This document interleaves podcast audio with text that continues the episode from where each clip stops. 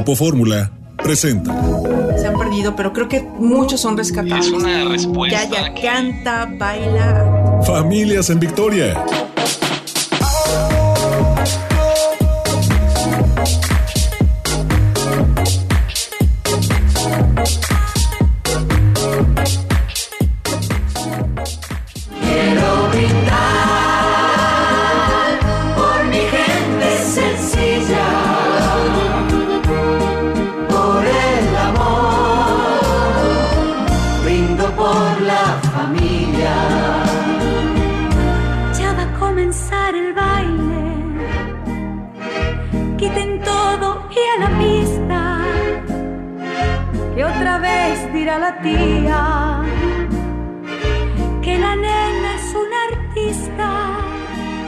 Tal? ¿Cómo están? Qué gusto nos da que nos acompañen hoy que es domingo 3 de junio del año 2018. ¿Cómo le están pasando? Esperamos que muy bien en familia. Bueno, quiero decirles que la vez pasada me dijeron, oye, no nada más desayunamos hotcakes, también chilequilitos, tamalitos, desayunamos de todo. Ay, bueno, sí, claro. Barbacoa, claro. Todos los domingos vamos a, proponernos desayunar algo sabroso, algo rico, pero siempre en armonía y acompañados de toda la familia.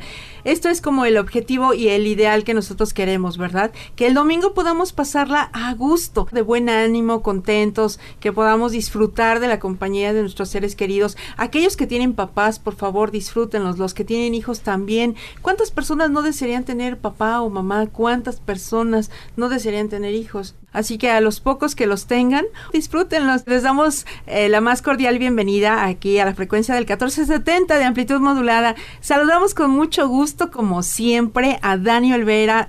Ella siempre está entusiasta, sonriente, amable, lo cual es una bendición para nosotros poder verla y trabajar con ella. Y también saludamos a Juan Manuel Montes de Oca con mucho cariño. Gracias chicos por formar parte de Familias en Victoria. Y saludamos a nuestros jovencísimos colaboradores. Angelique, ¿cómo estás? Hola Angie, ¿cómo estás? Pues yo estoy muy feliz de estar aquí como siempre, cada dominguito. Gracias una vez más por invitarme a este programa. Ya, ya. Hola Angie, muy buenos días, buenos días a todos que nos escuchan y pues qué padre que nos están acompañando porque hoy tenemos cosas bastante interesantes e importantes que a todos nos va a caer bastante bien.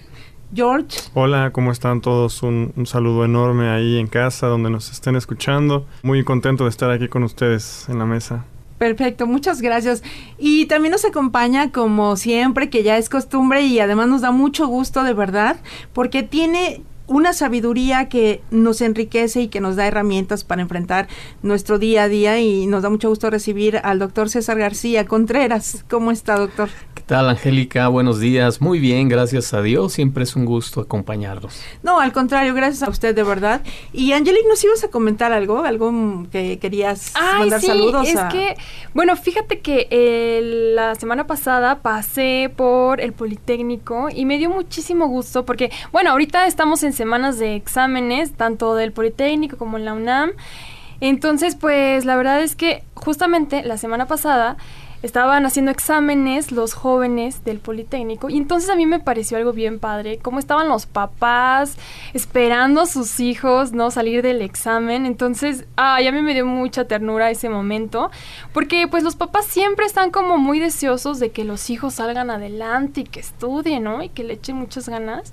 Pues la verdad es que es algo padrísimo. Yo quiero felicitar, para empezar, quiero felicitar a todos los papás que se esfuerzan para poder salir adelante, Salir ¿no? adelante. Y, y que motivan a los hijos, claro, para, para que le echen ganas, para que estudien, porque también a mí, fíjate que me, me causa esta sensación cuando veo a los papás que están afuera inscribiendo a los, al- a, los chicos, ya sea en la primaria o en la secundaria, me causa mucha ternura y me recuerda un poco también a mí misma, ¿no? En ese, en ese momento, tarea, ¿no? en esa tarea de, de bueno, de, de que llevas a tu hijo a la escuela, de y de que tienen la ilusión de que estudien, de que se preparen, de que terminen. Quizá a lo mejor unos terminarán una carrera, otros no. Y ahorita, como dice Angelique, hoy hacen examen, por ejemplo, los de la UNAM. Toda la semana ha sido de exámenes. Pero no todos desafortunadamente van a poder ingresar. No todos van a poder eh, tener un lugar en la universidad y yo creo que esto nos tiene que, lo- lo- tenemos que estar conscientes de ello, ¿no? Pues es tierno, es tierno cuando es primaria y secundaria, Claro. pero ya en la universidad ver a Sí, los la papás, verdad es que a mí qué me da vergüenza, cosita, ¿no? Sí, digo, Que estén en la está universidad bonito, esperándote. sí, está bonito, pero... Bueno, es que es la ilusión, ¿no? me da pena eso. Yo me acuerdo exactamente, yo me acuerdo cuando ya, por ejemplo, George pasó a la universidad, a mí la verdad me daba pena pararme en su universidad y creo que él también le daba pena que yo me parara en la universidad. No, yo te sugería, "Ah, mejor no vayas, man, no, no te preocupes, quédate a dormir son, las que yo llamo, son las que llamo las ayudas malentendidas. Porque Sí. ya en la universidad todavía los papás se me hace totalmente fuera de lugar y, y ya un extremo del cuidado y la protección que deben tener por los hijos. Pues yo también un, un, no sé, como un aplauso a todos esos jóvenes que, que arriesgan, que se sacrifican, ¿no? Sacrifican sus estudios por poder incluso apoyar a sus padres, ¿no? Que muchos están enfermos, están en cama y ellos pues tienen que sacar adelante muchas veces a la familia, ¿no? Sí. Y se pierden, se saltan estas etapas, ¿no? De estudio por sacar adelante ya sea a sus hermanos o a sus papás. Sí, es cierto. Hay mucha gente que ha pasado por estos momentos en los cuales efectivamente tuvieron que abandonar la escuela para trabajar y ayudar a sus papás y muchos hermanos que también sacrificaron sus estudios para poder ayudar a un hermano, ¿no? Lo que alguna vez eh, ya, ya ya me platicaba de una niña que eh, estudiaba ballet o era bailarina o algo así. Eh, gim- eh, gimnasia.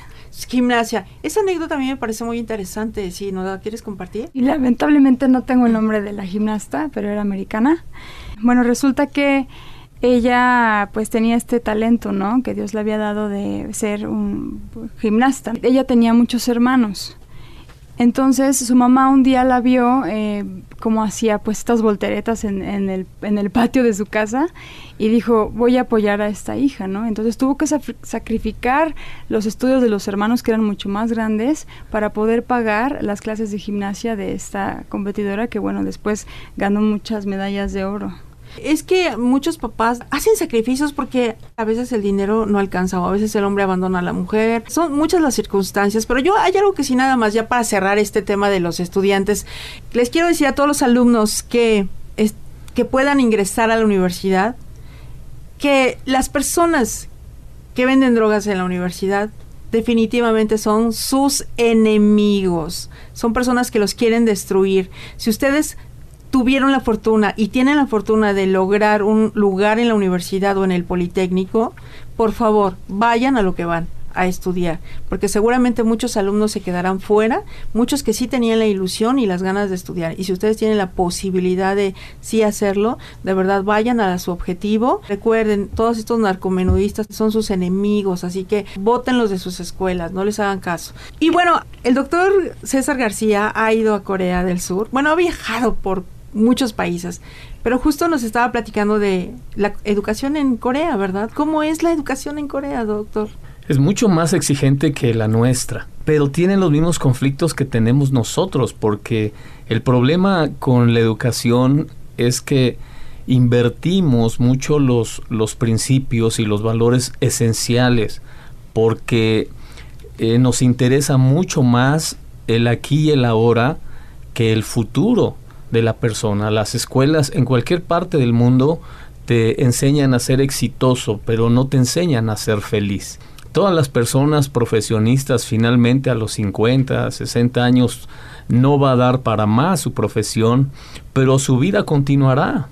La vida va a seguir, este, ahora en México que tenemos una calidad de vida de 75 años, 80, imagínate 20 años sin hacer nada, porque profesionalmente ya, ya estás este, caducado o desfasado. El que las escuelas tengan como prioridad enseñar una profesión y no enseñar a ser feliz al estudiante es invertir un principio de la vida esencial. Digo que en Corea tienen los mismos conflictos que nosotros porque aunque la educación es más alta en, en Corea, los conflictos emocionales de los jóvenes es muy alto. Ahorita el índice de suicidio entre los jóvenes coreanos se ha incrementado mucho porque la exigencia es demasiada. El niño eh, todo el tiempo está estudiando, a veces incluyendo sábados, domingos.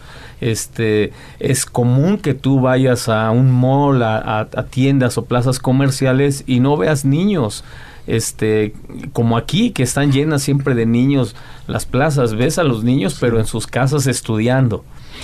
En algún momento usted había dicho en alguno de los programas que a veces como, como sociedad queremos imitar los modelos de otros países y que esto no es correcto porque aunque hay países que tienen una calidad de vida muy alta, también, por ejemplo, tienen otro tipo de problemas, como Suecia, que su mayor problema es la soledad, digamos, ¿no? Y que mucha gente muere y no hay quien vaya ni siquiera a, a recuperar el, por el cuerpo, ¿no? Entonces mueren ahí prácticamente abandonados. Entonces, efectivamente, a veces no es bueno imitar otros modelos. Quizá algunos modelos pudieran ser buenos, algunas cosas. lo que esté probado que funciona. Porque muchas cosas nosotros las adaptamos sin siquiera tener pruebas científicas de que el modelo va a funcionar aquí y, y que va a funcionar para el futuro del país, no para este quien lo implementa en el momento, sino que va a funcionar permanentemente. Entonces, el que veamos otras naciones con educación mucho más avanzada que la nuestra, de los sistemas educativos más avanzados es el finlandés y el japonés. Vamos a una pausa y regresamos y retomamos este tema de la sociedad finlandesa. Esto es Familias en Victoria. Llámanos a nuestra multilínea 5166 3405.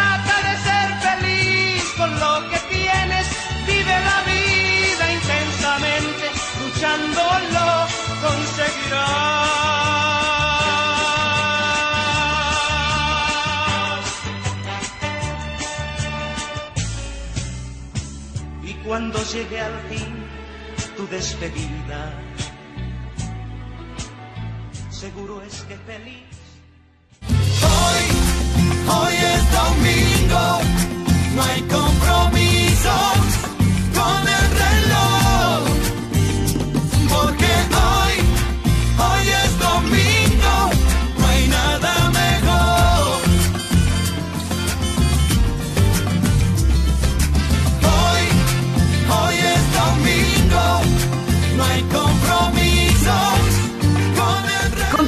Su programa Familias en Victoria y comuníquese con nosotros. Les recuerdo que nuestra multilínea es 5166 3405 y 01800 814 70. Nuestro correo electrónico es familiasvictoriosas.yahoo.com. También los invitamos a que nos sigan en nuestro Facebook, Twitter e Instagram como Familias en Victoria. Muchas gracias, Angelique. Y continuamos con este tema acerca de la educación en otros países, como por ejemplo nos decía el doctor César García en Finlandia y en Japón, son modelos muy buenos de educación. Sí, y decía que es sorprendente porque los niños en Finlandia entran a los siete años a la escuela. Y, y tú dices, a ver, ¿de qué se trata? Entran a los siete años y salen hablando cuatro idiomas y conocen todo el mundo y nosotros entramos desde los tres años, los metemos a, a preprimaria y salimos apenas medio hablando español.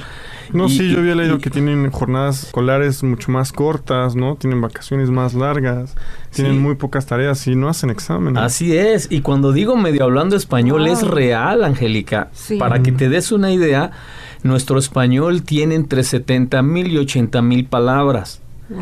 Un profesionista de universidad apenas si habla 40 mil a 30 mil palabras. Uno de preparatoria en México apenas habla 20 mil, 18 mil palabras. De secundaria, 12 mil palabras. Con primaria, 6 mil. Y ya sin primaria, nomás lo único que saben decir es, está chido. Y, y- y ya de ahí no lo sacas, ¿no? Reggaetón. Pero lo que te digo es real. Entonces el niño entra a los siete años. En Finlandia, la, el- la profesión más significativa, más importante, no es ser médico, no es ser abogado, es ser maestro. Si hay un anhelo en un joven finlandés es algún día aspirar a ser maestro en una escuela, porque es la profesión con mayor reconocimiento a nivel nacional. Estamos hablando que el sistema educativo el, el niño cuando entra a la escuela es su anhelo, su deseo y no se quiere ir de la escuela que es totalmente opuesto a lo que sucede en nuestros modelos. Ni quiere ir el niño y está esperando que suene la campana para irse de la escuela. Sí, ahí lo Y- tienes con ah, jaloneándolo Sí. la mamá para que lo meta a la escuela, ¿no? Claro. Llorando y berreando. Y te das cuenta que nuestro sistema pues tiene un atraso terrible en comparación a los modelos más avanzados que hay en el mundo, porque la idea en el mundo ahora, Angélica, no es hacer ciudadanos finlandeses o japoneses, es hacer ciudadanos del mundo. Claro. Entonces, ya no estudias un idioma como tal por el hecho de que vas a ser ciudadano de ese lugar, sino estudias tres, cuatro idiomas porque la, la vida ha cambiado muchísimo, la dinámica de la vida a nivel mundial. Entonces las personas este, están constantemente cambiando de, de lugar y aprenden los idiomas, tres, cuatro idiomas más importantes del mundo. Y lo que mencionaba, eh, doctor, ¿no? El, eh, que en Corea se, el, el estilo de educación es como exigente, ¿no? Mi pregunta es, ¿en qué áreas es bueno que los padres exijan a sus hijos y hasta qué punto? ¿Y cómo debería ser esa exigencia? ¿Cómo debería ser esa forma de exigencia hacia los hijos? Primero tienes que asegurarte que la calificación no es lo más importante, que es lo que tradicionalmente a nosotros se nos ha enseñado, sino su esfuerzo. Porque el esfuerzo del muchacho, si tú ves que estudia, que se prepara y saca siete, perfecto. Es muy distinto a que, a que esté muy relajado, muy irresponsable sobre el compromiso que tiene y que finalmente te saque siete. Entonces si hay razones de poner un poco más de presión, de, de estar un poquito más detrás de él. Pero si tú ves su esfuerzo y no te puede sacar nueve o diez, no hay ningún problema. Yo recuerdo cuando mis hijos estaban más pequeños y que de pronto llegaban muy preocupados porque sacaban ocho, ¿no? Y entonces yo les decía, pero ¿por qué te preocupas? Y me dicen, es que, es que la mamá de mi amiga, si no les, si no saca diez, la golpea o le pega o le da con la chancla. Y entonces yo pensé que tú también me ibas a regañar si no sacaba ocho. Entonces yo decía, no, pero olvídalo, para mí ocho, wow, ¿no? O sea, maravilloso que sacaste ocho. Y yo me acuerdo que los abrazaba y les daba un beso porque, pues qué padre que habían sacado su ocho. Yo les decía, es que es tu ocho. Está padre, aprendiste. Qué bueno que lo poquito que hayas aprendido lo Valoras el esfuerzo. Sí. No, yo Y- llegué a verlas en la, me acuerdo en la secundaria que terminaban llorando. Me pasaba que veía con las mujeres esa presión. Con los hombres casi no vi eso, ¿no? No. Era de que sacaban ocho y, o siete, yo era buenísimo. No, No, yo Y llegaba a casa, yo llegaba a casa y decía, mamá, ¿cómo te fue en el examen? Pues, saqué siete. ¿Y Pedro cuánto sacó? Mm, La No. comparación. Nueve. No, pues tienes que echarle ganas, me decía. O sea, ya después tenía que preocuparme porque le fuera mal a Pedro, ¿no? Porque si le iba bien a Pedro, me iba mal a mí. Es Wow. ese tipo de cosas que, que la gente este, no logra tener claras, que lo importante no es la calificación, sino el esfuerzo que él está haciendo. Y eso es donde tiene que enfocar los papás eh, los resultados. Cuando el niño se está esforzando por dar lo mejor de sí, tiene que ser, desde mi punto de vista, recompensado, aunque recompensado, dije, no premiado. Claro. ¿verdad? Sí. sino felicitado con eh, cierto valor hacia su esfuerzo y no necesariamente tener también el, el extremo de premiar, ¿no? De darle algo porque este pasó la el examen o la materia. Y fíjate que eso que dices es muy cierto, algo que pasa aquí en México y también en muchos países, es que es la competitividad, ¿no? Siempre buscas ser el mejor en tu clase, ser el mejor con tus compañeros, ¿no? Y eso genera mucha, mucho estrés y mucha inseguridad. ¿no? En los niños. Y de hecho, justamente hablando de Finlandia, ellos tienen un lema que es nadie se queda atrás. Buscan que entre todos sal- salir adelante y los maestros apoyan a los alumnos para que todos salgan adelante y todos puedan Crecer crecer exactamente. Es que no no. tiene- en, en la educación no tienes que ser mejor que nadie. Es otra vez y que invertimos el proceso de forma perversa. No tienes que ser mejor que nadie, tienes que ser tú mismo.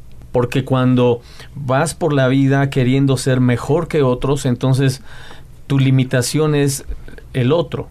Cuando tú compites contigo mismo, por lo que conoces de ti mismo, no tienes un límite de crecimiento. ¿Cuántas familias no se han destruido por esta, esta comparación y esta competitividad entre primos inclusive? Que, oye, tu prima sacó 10, Claro. tu primo es mejor que tú. Perdón. Sí, se va generando un resentimiento ahí. Inclusive en- entre los general. hermanos, ¿no? La ¿Sí? comparación. ¿Por qué no eres como tu hermano? Sí, ¿por qué no sacas Claro. 10 como tu hermano? ¿Por qué no sacas 10 como tu hermana o 9, no? Entonces yo creo que sí, eso va corrompiendo las relaciones familiares, porque muchas veces los primos que se querían mucho de niños, ya después ya se ven con cierto resentimiento, con cierto recelo, porque aunque el, el otro primo no haya tenido nada que ver, o el hermano no haya tenido nada que ver, Influyen los papás. los ¿no? papás o los, sí, los, los adultos, ¿no?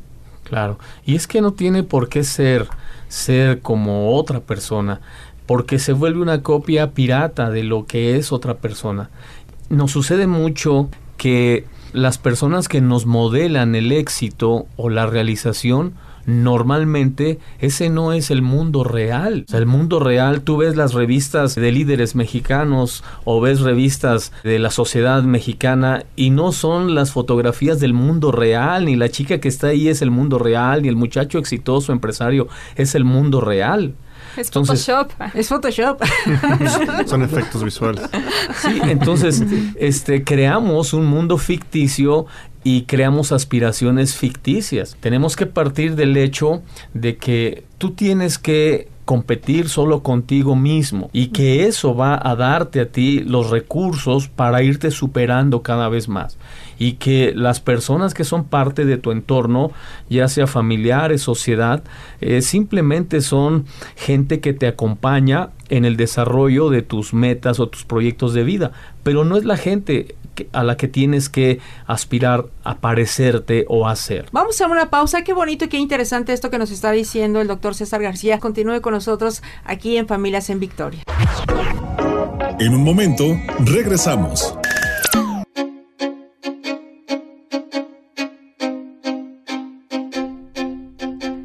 Se asegura que las personas más felices del mundo existen en Finlandia por diferentes razones.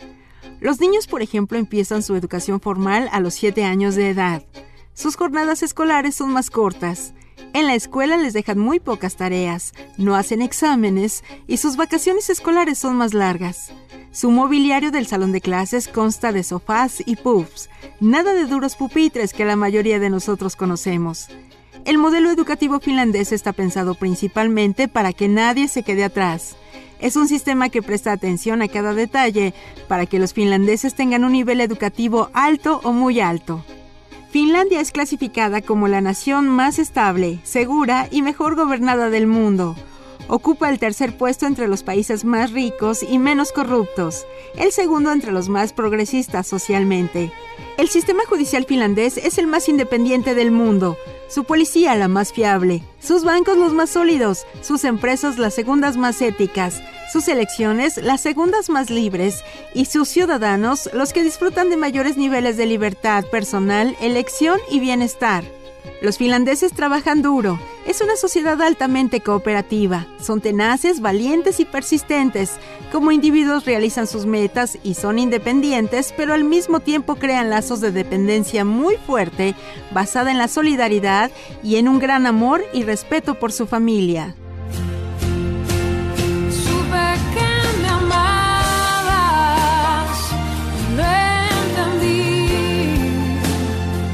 Supe que buscabas más de mí. Que mucho tiempo me esperaste y no llegué, no. Supe que me amabas, aunque huí. Es la familia, fuerza en unidad, es el cimiento.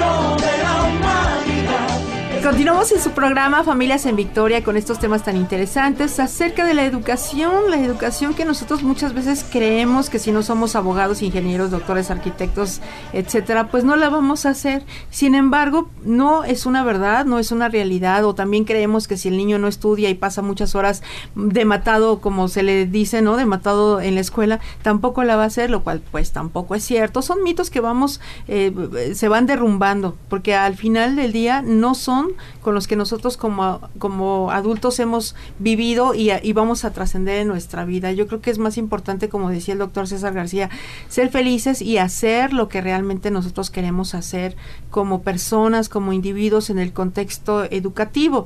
Ahora, hay algo que también creo que es importante que aunque muchos alumnos que están ahorita aspirando a un lugar, a ocupar un lugar, tanto en el Politécnico o en la universidad como esta semana que ha sido de exámenes, pues muchos no lo, no lo van a lograr y muchos amigos de ellos seguramente sí.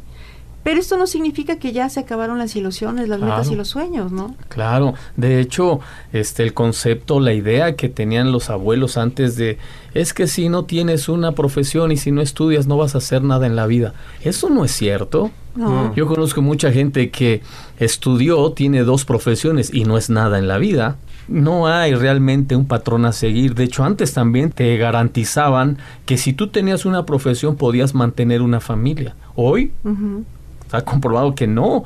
Puedes tener una profesión y no puedes mantener la familia. Sí, porque no te alcanza, ¿no? Exacto. Entonces, no sucede nada realmente. Lo que pasa cuando por alguna razón eh, de, de la vida y de las circunstancias no logras quedarte en, en, el- en nuestro caso de México, en la universidad. En Estados Unidos, por ejemplo, eh, para aspirar a la universidad, un promedio de una carrera universitaria te cuesta medio millón de dólares aproximadamente. Wow. ¿Quién tiene medio millón de dólares? De hecho, a los latinos en Estados Unidos se les conocía por mucho tiempo como los que los que aspiraban solamente al high school o a la preparatoria y que de ahí ellos no aspiraban a la universidad. Era muy marcado. Ahora la comunidad latina ha crecido mucho y, y logran un poquito más llegar a la universidad, pero si para el norteamericano o el anglosajón es difícil entrar a la universidad, imagínate para un latino, Para un es casi sí. imposible. De hecho, aquí en México, uno de cada diez jóvenes entra a la universidad. Es Imagínate. cierto, es cierto. Y, y, la, y, y la matrícula y los que pueden ingresar son como 350 mil o algo así, no tengo bien el dato, pero sí es muy El cupo. bajo el cupo, el, el lugar comparado con los que aspiran a hacer el examen, ¿no? Creo que es 350 mil por un millón, algo así. Entonces, Wow. un millón pretenden entrar, pero solo se quedan 350 mil. Entonces, sí es un número muy impresionante, ¿no? Claro, y en algún momento mencionamos la importancia del proyecto de vida, que nuestro proyecto de vida tiene que tener muy claro eh, cómo lo tenemos enmarcado, porque a veces lo enmarcamos con cosas que no son reales. Y lo enmarcamos con una profesión, lo enmarcamos con una relación, lo enmarcamos con, con una familia, este modelo, y no lo enmarcamos con la realidad. La realidad es que el proyecto de vida, cuando está enmarcado con profesión o sin profesión, con relación o sin relación, con la familia modelo o sin la familia modelo, entonces tengo muchas posibilidades y no se te cierra el mundo para desarrollar y alcanzar tus metas de vida. Entonces, de eso depende más que del que una universidad te dé la oportunidad de estudiar.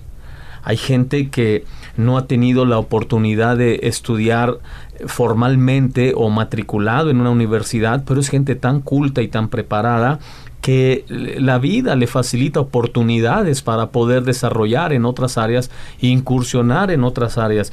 Yo uso mucho el principio de, de aprender a no solamente estar ocupado, sino ser efectivo.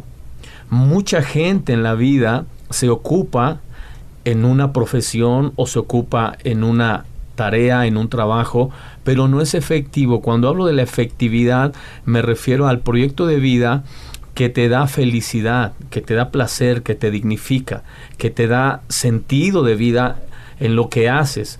Cuando solo te ocupas, pues cumples con un horario, cumples con un trabajo, te ganas la vida, pero siempre tienes ese dejo de que de insatisfacción, de falta de realización, de sentirte pleno, siempre y un promedio muy alto de nuestra sociedad vive así, incluyendo el grueso de profesionistas que tenemos en nuestro país. Es que hay que tener en claro que no solo es inteligencia, vamos, intelectual, ¿no? Hay inteligencia emocional, inteligencia espacial. eh, hay varios tipos de inteligencia, ¿no? Que en los que muchas personas se desarrollan de manera increíble, ¿no? Sí, conocer tu, tu inteligencia y también tu talento, ¿no? Porque también, por ejemplo, hablando ahorita del tema de la UNAM, la UNAM tiene más de 100 licenciaturas, de las cuales solo 10 son las más solicitadas, ¿no? Y la número uno, pues, es medicina. ¿Y por qué? Porque todos creen que, ay, es que vamos a ser médicos porque puedes ganar muy bien si te especializas. Y sí, es una realidad, pero también es muy cierto que si tú te enfocas más en tu talento, en lo que fuiste creado, eh, pues vas a tener mucho más éxito y como tú dices, César, pues vas a ser mucho más feliz y vas a ser ¿Cuántos- más eficaz. Sí, ¿cuántos ¿no? doctores no he platicado que son taxistas, ¿no? Así es. No te garantiza eso. No, no te garantiza. Sí, es cuando tú descubres tu propósito en la vida, el por qué y el para qué estoy aquí. Mientras tú no descubres eso, el tener una profesión te sirve de muy poco. El tener un título o el tener una cierta calidad de vida, un estatus, te sirve de muy poco, porque el propósito tiene que ver con la razón por la cual tú existes. Cuando tú descubres eso, tú puedes tener el trabajo más insignificante en la vida. Yo siempre les digo, este, la Madre Teresa de Calcuta, ella, su trabajo en la vida, lo único que hizo, según su biógrafo, aparte de tener una vida dedicada a la religiosidad, a limpiar enfermos de SIDA. Y eso dice su biógrafo que nunca limpió un enfermo de SIDA sin antes darle una sonrisa primero. Wow. O sea, esa mujer disfrutaba lo que hacía.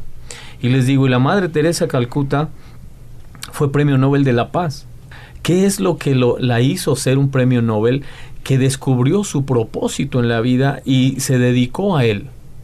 Y lo demostró de la manera que en la que hacía las cosas, porque yo a veces digo, ¿cuántos de nosotros ni a nuestros propios papás limpiamos o a nuestros abuelos atendemos con a- cariño y aprecio? Así es. Y, y esta mujer atendía gente enferma con mucho cariño y mucho aprecio. Sí, yo recuerdo cuando empezaba en esta cuestión del doblaje, la locución y todo esto, me acuerdo que pasaba de 8 de la mañana a 8 de la noche en los estudios de doblaje y para mí acababa de pasar una hora. Y entonces me decían, ¿por qué estás tanto tiempo aquí?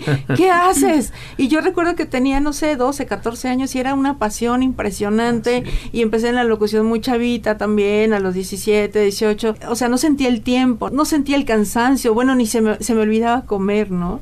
Entonces yo creo que una de las cosas que puede enseñarte que es tu pasión es aquello en lo que el tiempo se te va de volada, Así es. en lo que no sabes ni siquiera dónde estás. Eso en lo que tú crees que acaba de pasar una hora cuando ya pasó mucho tiempo, cuando te entregas, ¿no? Yo les digo siempre, ¿qué estarías dispuesto a hacer sin que te paguen? Claro, lo que haces. Cuando tú te contestas lo que estarías dispuesto a hacer sin que te pagara nada, es por ahí, Sí. por donde está tu propósito.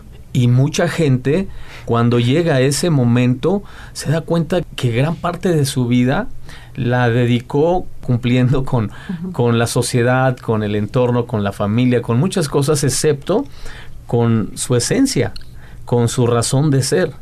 Entonces, el propósito, una vez que la persona lo descubre y se eh, dedica a él, por supuesto que está por encima de cualquier título o de cualquier reconocimiento que la sociedad te pueda dar por cumplir con cierto eh, eh, cierta norma, cierto, cierto estándar de vida. Creo que ningún éxito en la vida justifica el fracaso con la familia, ¿no? Así es. Bueno, es que el Sí. éxito, el éxito va este en compañía de la familia, ¿no? Así es, tú puedes eh, trabajar en una empresa y en una empresa eres el número 25 o el 40 o el 35 o el tal, ¿no? Eres un número, pero en la familia eres parte de la familia. Y de nada te sirve tocar la mejor canción si no tienes con quién compartirla. Exacto. O pintar el mejor cuadro, o tener el mejor reconocimiento si finalmente no tienes con quién compartirlo. Así es, o sea, yo creo que la familia sí es importante. Por eso es que Aquí no es que seamos familias victoriosas porque somos perfectas o que seamos el modelo a seguir, no, al contrario. México puede tener familias victoriosas porque han sabido de toda la adversidad que tienen sacar lo mejor y poder enfrentar el día a día de una manera distinta. No se vaya, quédese con nosotros. Les recuerdo que estamos aquí en su programa Familias en Victoria. Les recuerdo también que nuestra multilínea es 5166-3405 y 01800-814-70. Nuestro correo electrónico es familiasvictoriosas.yahoo.com. También los invitamos a que nos sigan en nuestro Facebook, Twitter e Instagram como Familias en Victoria. En un momento, regresamos.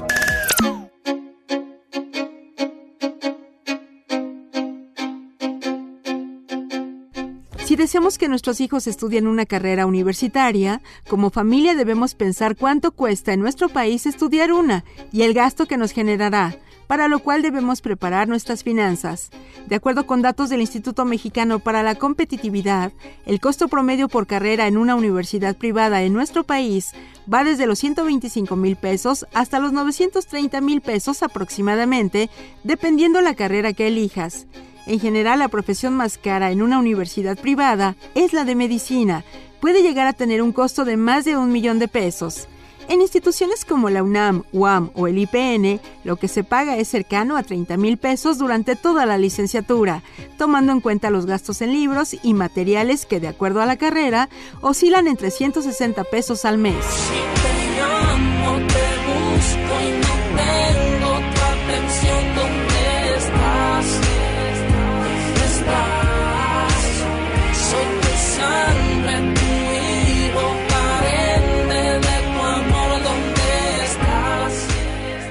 A todos se nos voz. Continuamos en su programa Familias en Victoria. Hace ratito decía George, ningún éxito en la vida justifica el fracaso de la familia. Así es, yo creo que lo más importante, sí es bueno que tengamos éxito en todas las áreas, pero como decía el doctor César, si no está la familia de por medio, pues con quién vas a compartir tus éxitos, con quién vas a compartir todos esos triunfos que tú como, como persona, como individuo tengas. Finalmente, de verdad que eh, todo lo que platicábamos, de alguna manera la familia se ha tenido que empre- a a desafíos muy importantes como el desempleo, a los bajos salarios y esto contribuye eh, de alguna manera también a la desintegración de las familias ¿eh? y la verdad es que yo creo que nuestro gobierno sí debería tener un enfoque distinto en cuanto a los salarios. De verdad, yo creo que es- ya es imperativo que los salarios mínimos se incrementen si queremos una sociedad y unas familias victoriosas, porque desafortunadamente debido a la calidad de vida que tenemos como mexicanos, estamos teniendo que irnos o a otros países o a otros lugares y tenemos que estar Y trabajando abandonar a la familia. y ¿no? abandonar a O la sea, familia, claro. ¿Cuántas veces tenemos que abandonar a los hijos, ya sea papá y mamá, trabajar doble y dejar a los hijos con quien sea para poder sacar el sustento día con día? Entonces, sí, es que yo lo vi, ¿no? Me di cuenta que en tu trabajo o en tu labor cotidiana siempre pues eres uno más, ¿no? Eres un número más, completamente reemplazable. Qué en triste. cualquier momento, sí, en cualquier momento te, te, te cambian, eres un número más al final, pero para tu familia eres, pues Siempre eres vas a único ser- y reemplazable, ¿no? siempre vas a ser parte de la familia y siempre vas a estar ahí, la familia siempre va a estar, a pesar de que, de que de pronto puedas tener conflictos, desacuerdos, pero siempre el tiempo, el amor, el cariño que hay, va a sanar todas esas heridas también. Bueno, nuestras familias mexicanas son muy complejas. Creo que nuestras familias, muchas cosas las malentendemos, muchas otras las hemos heredado, ni siquiera nos hemos preguntado este, si están bien o no están bien, simplemente las hacemos parte de nuestra vida. Pero es muy común en nuestras familias que eh, los dichos que tenían las abuelas, ¿verdad? De nadie sabe lo que tiene hasta que lo ve perdido. que nos estamos peleando todo el tiempo, pero nos queremos mucho. Tú dices, ¿cómo? ¿Cómo puede ser eso, no? Y nos peleamos Este, a los cinco minutos ya. o el famoso amor apache, ¿no? De que te maltrato porque te quiero y te trato así porque te quiero. y, No, bueno. y todo eso, eso complejo de- en nuestras familias, creo que también ya llegó la etapa de, de trascender ese tipo de conductas y de comportamientos y de aprender a relacionarnos y de cambiar esos modelos antiguos. Mencionaban ustedes el tema del dinero y el tema del dinero yo sí creo que es importante por supuesto, para el bienestar de la familia mexicana, pero creo que antes que eso es la educación, Sí. es la formación, porque de nada nos sirve este tener dinero y, y creo que sabemos de muchas familias que, que el problema que menos tienen es dinero y tienen los mismos problemas que la familia que vive allá en las orillas de la ciudad sin dinero, son los mismos problemas. Entonces, el, el que estemos dispuestos a aprender a cambiar nuestros, nuestras formas y modelos de vida que está demostrado, comprobado que no nos ayudan a, a tener mejores familias. ¿Por qué no darte la oportunidad de aprender? A veces yo les hago preguntas y les digo a, a las personas, a ver, dime qué es una mujer. ¿Qué es una mujer? Digo, si tú no sabes qué es una mujer, si no, tú no sabes qué es un hijo o para qué es un hijo, la tendencia natural del ser humano es abusar. De lo que tú ignoras, lo, lo que tú ignoras para qué es el propósito, tu tendencia natural es abusar de él. Si tú no sabes qué es una mujer o para qué es una mujer, lo que vas a hacer es abusar de ella. Una mujer es, yo les digo, lo que Dios no puede ser. O sea, es tan importante y tan fundamental saber cuál es el propósito de un hijo, de una mujer o de un hombre para poder construir algo. Si no sabes para qué son, tu tendencia natural es abusar. Y abusamos de los niños. México es el segundo lugar en el mundo, después de la India, que más maltrato infantil tiene. Wow. Estamos hablando de una situación espantosa porque, porque si, si en la India, o sea, en la India es horrible porque tú sabes que en la India las niñas tienen un valor menor que, el- que los varones. Entonces, las niñas, este, tengo amigos que han ido a la India y dicen, es sorprendente, tú te puedes hallar una niña en un basurero municipal, como te encuentras un perrito ahí muerto. O sea, por el valor tan poco que tiene.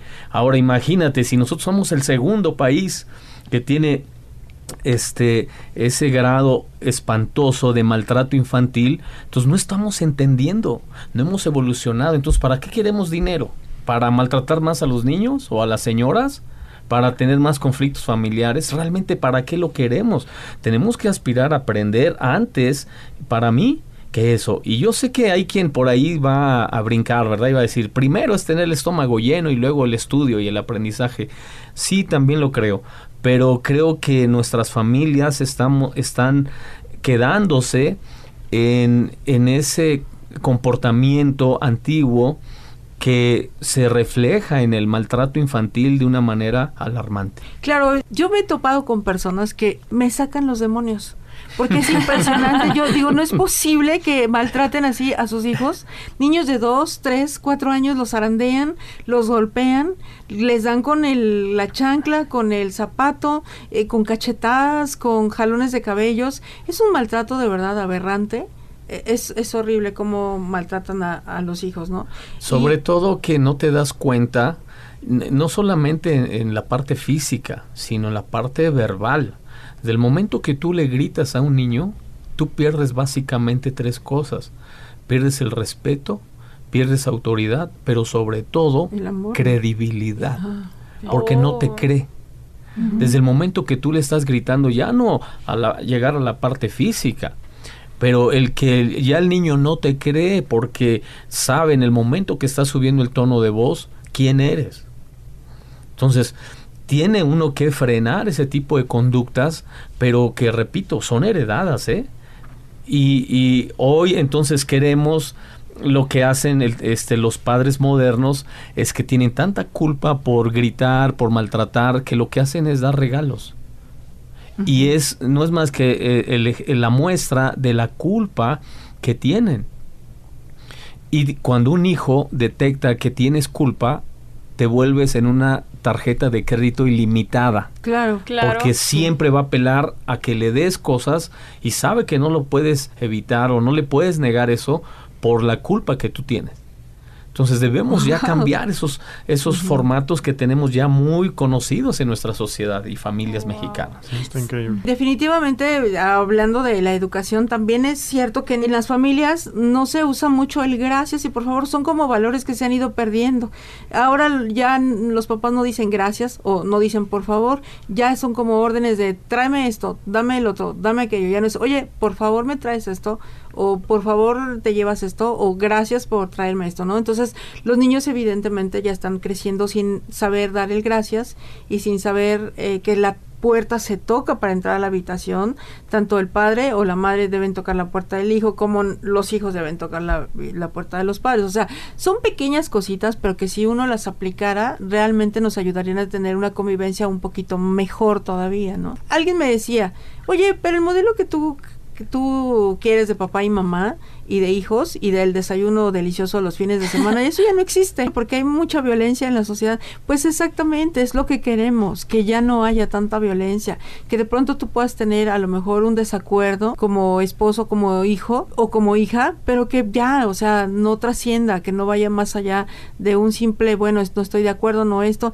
y que, y que no, no generes en tu entorno más Y a, a lo mejor también se refería a más cosas, ¿verdad? El que no existe ya o no se da eso tan fácilmente porque hay otra o- otro comportamiento que los sociólogos le han acuñado el título de los famosos náufragos digitales. Es decir, tanto el señor, la señora y los hijos están metidos en el internet, en el Facebook, en el Twitter, en el WhatsApp todo el tiempo y no es más que el reflejo de una terrible soledad que, que comienzan a, a- a preferir en lugar de compartir tiempos en familia porque se vuelve la familia un tanto normativa, un tanto violenta, agresiva. Para evitar eso, cada quien en su mundo, naufragando en internet, con buscando amigos virtuales, relaciones virtuales. ¿Por qué? Porque eh, eh, los tiempos de familia se han vuelto complicados, por lo que dije hace un momento, porque no estamos dispuestos a aprender. ¿Quién me va a enseñar a mí a ser padre o madre o esposo, esposa? ¿Quién me va a enseñar a mí a tratar a, a mi familia? Y yo le digo siempre a los papás cuando doy el curso de padres entrenadores, yo nunca oí a mi abuelo decir que tenía que estudiar para ser padre, nunca oí a mi padre decir que tenía que estudiar hoy. Si no estudiamos para ser padres, estamos poniendo en riesgo a nuestros hijos. Estamos out. Así es. Lamentablemente se nos terminó el tiempo. ¿Qué? Y de verdad es, a mí a mí me pasa siempre que me quedo con más más con más para aprender. Entonces no podemos, no podemos. ¿Cómo le hacemos? Muchísimas gracias por haber estado con nosotros, Angeli. Muchas gracias, Angie. Pues como siempre es un placer estar aquí con todos ustedes y pues qué mal que ya nos tengamos que ir tan rápido, ¿no? Pues sí, ya ya. modo. Muchas gracias y un saludo a todas las familias que nos escucharon. Que tengan un excelente día. George. Muchas gracias, Angie. Un placer estar aquí con ustedes, con el doctor. Un abrazo a todos allá en casa. Doctor César García Contreras, que lo pueden encontrar en YouTube con sus conferencias Claro también sí. maravillosas como siempre. Así es, y no se rinda. Si lo hace, nunca sabrá lo que pudo haber sido. Y bueno, a ustedes les damos las gracias por haber estado con nosotros aquí en Familias en Victoria. Los invitamos la próxima semana a partir de las 9 de la mañana. Que pasen un fin de semana, un domingo muy agradable con todos. Gracias, yo soy Angélica Olivares. Hasta la vista. No me puedo imaginar mi vida sin ti. No me puedo imaginar mis horas sin tu silueta en mi memoria. Te has vuelto parte de